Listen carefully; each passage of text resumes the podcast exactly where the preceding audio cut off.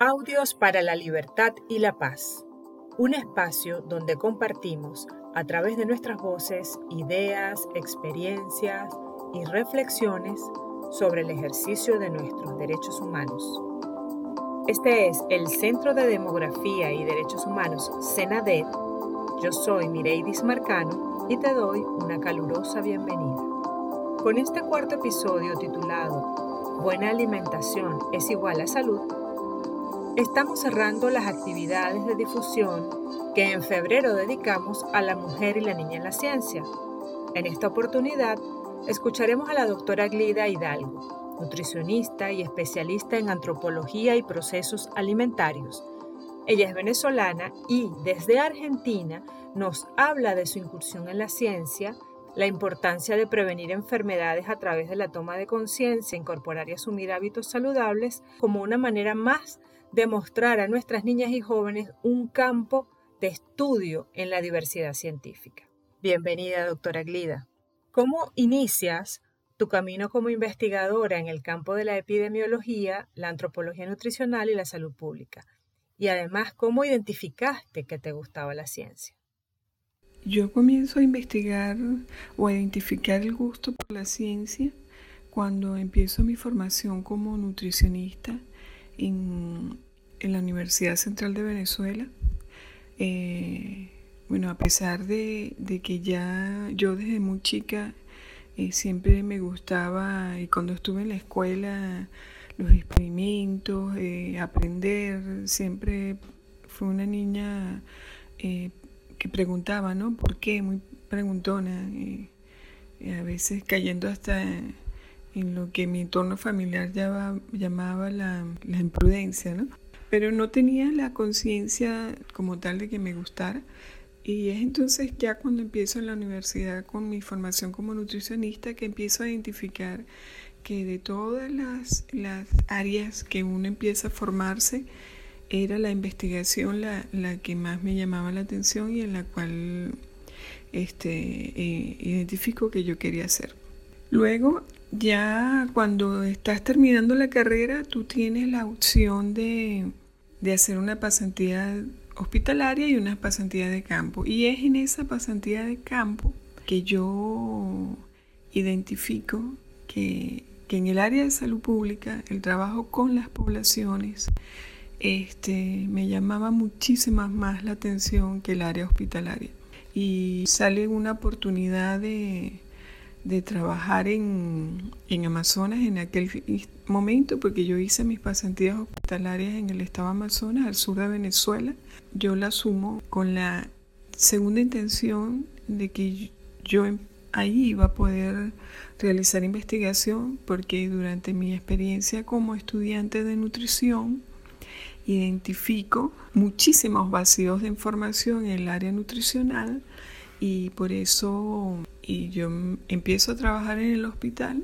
De ahí duré dos años. Este, comienzo luego como nutricionista en la Fundación del Niño eh, del Estado, seccional Amazonas.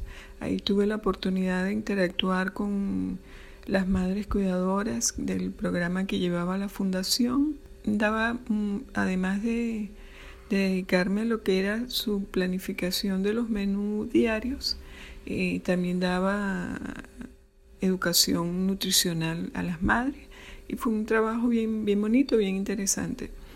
Eh, llega entonces a, Puerto Ayacucho este, un grupo de investigadores que coordinaba el proyecto Proconciva. Paso luego a formar parte de este grupo de, en este proyecto eh, y es ahí donde inicio y se me da mi primera oportunidad de hacer investigación en el Estado y eh, con ese equipo maravilloso coordinado por el doctor Jan Chepino, Miguel Ángel Pereira, el, equipo de Pedro Riva, Franz Caramelli em, y avalados por el doctor Francisco Armada y el licenciado Arismendi, que era sociólogo, me tocaba estudiar la alimentación, generar información, ir a las comunidades y ese fue mi trabajo. Se da un proceso de, intervención en CAICE, el Centro Amazónico para la Investigación y Control de Enfermedades Tropicales, eh, el cambio de gerentes eh, y viene en ese grupo eh, el doctor Yazaba y el doctor mm, Carlos Boto queda el doctor Carlos Boto como director y comienza a través de diferentes mesas de trabajo lo que iba a ser el, plan estratégico de salud para el Estado. Eh, yo estratégicamente hice alianzas con las nutricionistas del Estado en ese momento, con la directora de, digamos, de la sede de nutrición del Estado y con el instituto a nivel central, el laboratorio de análisis de alimentos, en ese momento coordinado por el doctor Chávez. Eh, porque, bueno, una de las necesidades que se había identificado, eh, no se tenía el conocimiento de la composición nutricional de los alimentos más frecuentes consumidos en poblaciones indígenas y en algunos alimentos de la población urbana local. Y bueno, el reto era caracterizarlos. Eh, yo había recopilado información más teórica de publicaciones de otros países eh, donde la Amazonía estaba presente. Eh, logramos con financiamiento de UNICEF eh, y el apoyo del instituto en ese momento, del, del grupo de, de, investigadoras que estaban en el laboratorio de análisis de bromatología del, del Instituto de Nutrición, recibir un entrenamiento, logro que CAICEM sea un espacio para empezar a estabilizar muestras. Entonces recogíamos muestras, el cual desconocíamos su composición nutricional y este, la trasladábamos a Caracas. Y bueno, ahí arranca, digamos, el, camino y todo el proceso de aprendizaje como investigador. El instituto, entre su tabla de composición de alimentos, eh, publica un, un, espacio de, llamó los alimentos del Amazonas, pero bueno, no era suficiente porque teníamos mucho más que, que generar información al respecto. Y ahí yo empiezo una maestría en la Universidad Simón Bolívar eh, con financiamiento de, en este caso con ICI, ahora FONACIT, y logramos un financiamiento y con ese financiamiento este, logramos construir bajo la asesoría de la doctora Marisa Guerra lo que es el primer esbozo de un laboratorio de análisis de alimentos. Así se hacía análisis proximal buscando financiamiento para poder pagar eh, algunos chicos que lograran hacer su tesis y, nosotros ir llenando los vacíos de información. ellos se dedicaban quizás a un alimento del Amazonas y así trabajaban su tesis, lo caracterizaban, etc. Mi laboratorio se fue construyendo a través de alianzas estratégicas con, con, con las otras instituciones. Nosotros, eh, eh, cuando se se trabajó, cuando trabajé con población indígena en mi tiempo en, en Amazonas, eh, de generar información eh, diagnóstica en cuanto a la valoración de vitamina A, eh, se identificó la necesidad de, de, generar tablas de crecimiento para la población indígena en virtud, bueno, de que ellos son más pequeños, pues, que la población es de referencia nacional y es injusto que tú lo sigas clasificando como desnutrido. Con el trabajo en Fundacredesa eh, se logra bueno, generar las tablas eh, de crecimiento y desarrollo que lamentablemente Fundacredesa nunca publicó. Y, y, bueno, eso, eso era un aporte importante. a nivel de, digamos, de salud pública se generó datos con ese estudio, un poco para ver las condiciones de salud eh, de la población venezolana para ya para el 2012. Eso fue saliendo en, algunas publicaciones de revistas indexadas y presentaciones en Congreso. Yo creo que ese sería, bueno, el aporte. Ahora, como resultado de tu experiencia y los estudios que desarrollaste en el campo de la alimentación, ¿Cuál es tu perspectiva respecto a la relación que existe entre nutrición y salud? Ha ido creciendo, pasar la alimentación este, a ser una cosa tan cotidiana que quizás no, no, se le da importancia, a, a, ir, empezar algunos movimientos, este, digamos, algunos veganos orientados a, la alimentación mediterránea, otros a, ser vegetarianos, eh, que, se van que se han ido construyendo con el impacto de la, de la pandemia, eso eh, se, exacerbó en, forma brusca, ¿no? Ahí se, se, empieza a notar cuáles son las consecuencias de, de, una mala alimentación. El solo hecho que tu cuerpo no, no, no, pueda contar con un sistema inmune fortalecido porque estás obeso, porque tienes diabetes, porque eres hipertenso y esas patologías están muy asociadas a tu mala alimentación, bueno, hace tomar conciencia, este, bueno, que, hay, que debemos cuidar lo que le damos a nuestro cuerpo para que funcione. No, la gente no come para nutrirse, la gente come solo para satisfacer emociones, para eh, satisfacer los sentidos sensoriales, eh, visual, bueno, de, que si eso me está nutriendo o no, o cuál va a ser la consecuencia de eso que estoy comiendo en este momento al mes, o a los 5 años, o a los 10 años.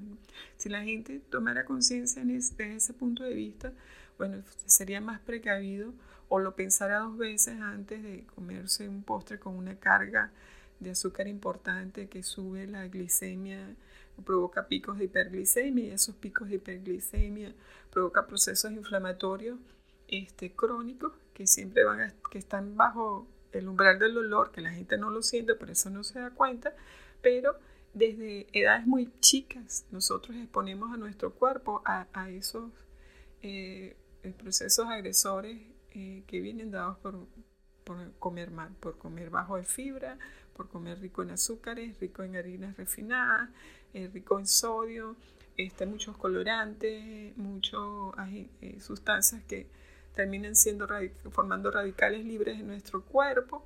Y bueno, después de una larga exposición, terminas cada vez más temprano, a la tercera década o cuarta década, con una serie de patologías crónicas este, que, te pasas a ser como esclavo de un sistema de salud el cual se especializa en estudiar e, esos procesos crónicos que no invierte en la prevención, sino, bueno, ya que eres hipertenso, vayas al especialista en hipertensión y empieza ese camino ah, de tratamientos, medicamentos sinuosos y eh, costosos y, y, que bueno, que no, eh, que alivia calma, pero que no soluciona el problema. Cuando tú logras que esas personas cambien su alimentación, se ejerciten un poco más, tú logras ver mejorías, el cuerpo empieza a trabajar mejor. Entonces, si solo se comprendiera eso, tuviéramos menos enfermos crónicos, si se invirtiera más en salud preventiva, más en la salud pública, si como gobierno tuviéramos más conciencia como población de la importancia del agua potable, qué hacer con los residuos sólidos, a dónde va nuestra, la basura que generamos. Nosotros como sociedad y como población seríamos otra cosa y estaríamos más fuertes y resistentes ante estos virus que siempre, siempre van a estar surgiendo y siempre, en lo cual siempre vamos a estar expuestos. Glida, definitivamente lo que mencionas requiere un cambio en nuestro estilo de vida.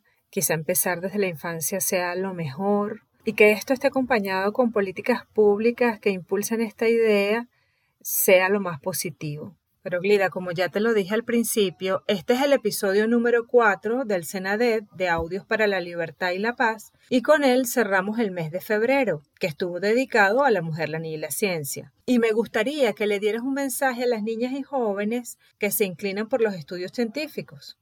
Que, sigan sus sueños, que, que trabajen que lo proyecten, que se preparen indistintamente de las barreras y dificultades que se les van a presentar. De las primeras barreras son su entorno familiar y social inmediato. Bueno, eso hay que vencer. Algunos tienen la suerte que no, pero normalmente la gente no alienta el trabajo de hacer investigación, ¿no? Más sobre todo si estás en una, en una sociedad machista, ¿no? Que se encaminen porque se puede indistintamente tarde o temprano este, podrán tener la oportunidad y cuando tengan la oportunidad no la pierdan, denlo todo para lograr lo que les gusta hacer. Y tengan ya como su, su plan de acción, porque no solo, ah, quiero hacer investigación, pero también, bueno, e, e, en, qué área, hacia dónde, qué área específicamente eh, quiero trabajar, este, eh, o tema de investigación y hacia dónde me voy a enfocar. Muchísimas gracias, Glida, por tu tiempo, por compartir tu experiencia como científica, por las recomendaciones que nos has brindado. Tenemos un reto como sociedad y una obligación desde los estados de ofrecer estilos de vida más saludables tanto por nuestro bienestar como el del planeta mismo. Igualmente, en tu mensaje a las niñas identificas la importancia de tener un proyecto de vida, un mapa de lo que queremos ser y desarrollar. Pero de esto hablaremos más adelante. Hemos llegado al final de este cuarto episodio. Muchas gracias a nuestras escuchas y estén atentas y atentos a nuestros próximos episodios que en el mes de marzo estarán dedicados al Día Internacional de la Mujer que se conmemora todos los 8 de marzo. Les invitamos a compartir sus comentarios y sugerencias, a seguirnos a través de nuestras redes Twitter e Instagram arroba a visitar nuestra página senadet.com o a escribirnos a nuestro correo email arroba senadet.com. Será hasta el próximo episodio. Sigamos escuchándonos por la libertad y la paz.